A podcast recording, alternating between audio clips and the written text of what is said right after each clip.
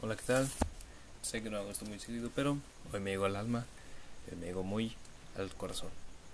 Últimamente me he subido al transporte urbano, lo cual es muy cerca de la realidad, de lo que acostumbramos la mayoría y de lo que deberíamos utilizar y deberíamos de hacer en cierto aspecto de nuestra vida.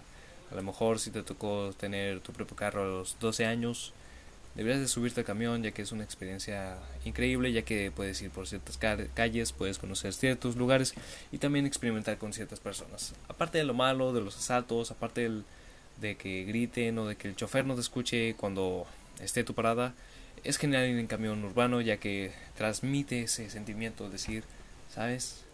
Por fin tenemos algo de lo que estoy orgulloso. De esta persona que tiene esta unidad donde transmita a varias gente que desconoce varias veces. A lo mejor tiene uno que, una que otra cara familiar, pero también hay que tener en cuenta que esa persona está ocho horas sentado, ocho horas observando, viendo a su alrededor, practicando las rutas, sabiendo en qué hacer en caso de que haya un choque o qué hacer en caso de que alguien se desmaye o desafortunadamente llegue un asalto. Lo cual a esa persona hay que agradecerle todos los días por su largo y arduo trabajo laboral, ya que esa persona sigue siendo una mejor persona, sigue siendo una mejor. Porque digo persona mejor? Porque es lo que me doy.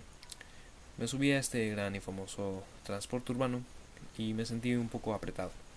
Porque todos debemos de tener esa gran y maravillosa inspiración y emoción y motivación del chofer. Muy bien, resulta que yo, yo siempre actúo como una persona moral, entonces le doy el asiento a personas mayores o a señoritas. O si una persona tiene su mochila en los dos pasillos, pues le doy mi asiento. ¿Por qué? Porque soy una persona con moral y ética. Ahora, si tú eres una persona que tiene una mochilota, se la pone, la tiene arriba y está de un lado y sabe que estorba a las demás personas, baja tu ego y baja tu mochila, por favor. De más te lo pido. Gracias. Perfecto. Ya podemos continuar. Ya puedo pasar a mi asiento, por favor. Gracias. Sí, gracias. Resulta que en esta mayor maravillosa ruta pues pasa por ciertos lugares muy sobrepoblados de gente trabajadora y de gente emprendedora. Entonces se sube la mayoría a ciertas horas, no sé cómo será en tu caso, pero a lo mejor en estas horas se subieron a las 4 de la tarde. Así es, a las 4 de la tarde ya estaba todo lleno de gente. Supongamos que es unos 32 asientos más 5 de atrás, pues ya tenemos 37 asientos y todos estaban ocupados. ¿Por quiénes? Pues ya sabemos, las personas típicas. Los serían los señores enojados, y también las señoritas de oficina. Y por qué no también las señoras con las bolsas que genialmente siempre están a donde quiera que vayas siempre van a estar ahí. Lo cual es maravilloso porque te hace sentir de que por fin hay gente que todavía sigue la tradición. Y es genial. Entonces nos empezamos a subir 10 personas. Perfecto 10 personas. Yo muy cómodo iba atrás. Perfecto. Escuchando mis sonidos escuchando todo alrededor leyendo un poco de libro porque hay que leer y hay que ser excepcional y también porque el leer atrae entonces el chofer dice: Váyanse para atrás, váyanse para atrás, todavía hay lugar, todavía hay lugar. Entonces, y se subieron unas cinco personas, vamos bien, vamos bien. supongamos que hay una capacidad para 25 personas y apenas vamos unas 15.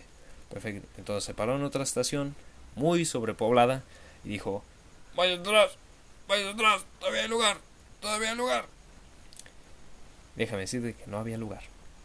No, no había lugar y si había lugar es porque me tenía que trepar o una persona tenía que estar debajo de, los escalones porque sabemos que unas cinco personas caben en los escalones y pues es un momento incómodo también para las jóvenes, las señoritas, porque siempre, siempre hay morbosos que las acosan o que tienen oportunidad o al, parecer no saben que es una revista que tiene ciertos atributos de mujeres o no han tenido novia o no quieren a su novia o esposa que está en la casita y no la, no la aprovechan. Entonces pues aprovechan a una señorita que está allí porque no tiene oportunidad para un carro o no tiene licencia o no sabe manejar y entonces o prefieren nada más tomar el transporte público y pues le agarran la nacha o le tocan una una que otro busto o también pues ahí quieren sentir un poco de pasión decir uff te voy a tocar hasta donde no sabes y me voy a sentir genial y tú no vas a saber quién soy ni me vas a ver a no ser que salgas a esta hora, entonces ahí sí va a estar un problema. Y entonces pues pasó esto, ¿verdad?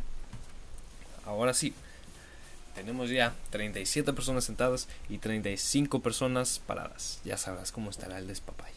Dirá uno, oye, pero solamente se pueden 25. 35 dije. 35 eran, 35 nomás. Entonces el chofer dijo aferradamente, Oigan, más atrás, hagan más atrás, hagan más atrás, te vaya a lugar atrás. Ya con la gente en los vidrios, ya con la gente en las puertas, en los escalones, todavía estaba ahí. El chofer seguía aferrado y aferrado y aferrado. Y es lo cual todos tenemos que tener la motivación de hoy en día. Tenemos que tener esa inspiración, esa idea de decir, todavía hay espacio. No importa si, todo, si estás en tres deportes, estudias dos carreras y tienes un trabajo, todavía hay espacio por más. Por un hobby, por una lectura, por una hoja más, por un lápiz más, por una lección más, por un episodio más de Netflix, por un episodio más de Amazon Prime, sponsor, o también por un poco más de cariño. Hay que tener esa motivación y esa inspiración. Tener un poco más de espacio en nuestra vida. Yo me despido sin antes mencionarte que tú eres una mejor persona y siempre vas a crecer. No importa dónde estés, no importa dónde vayas, siempre hay que crecer, ya sea física, emocional y psicológicamente. Yo me despido y que tengas un excelente día. Hasta luego.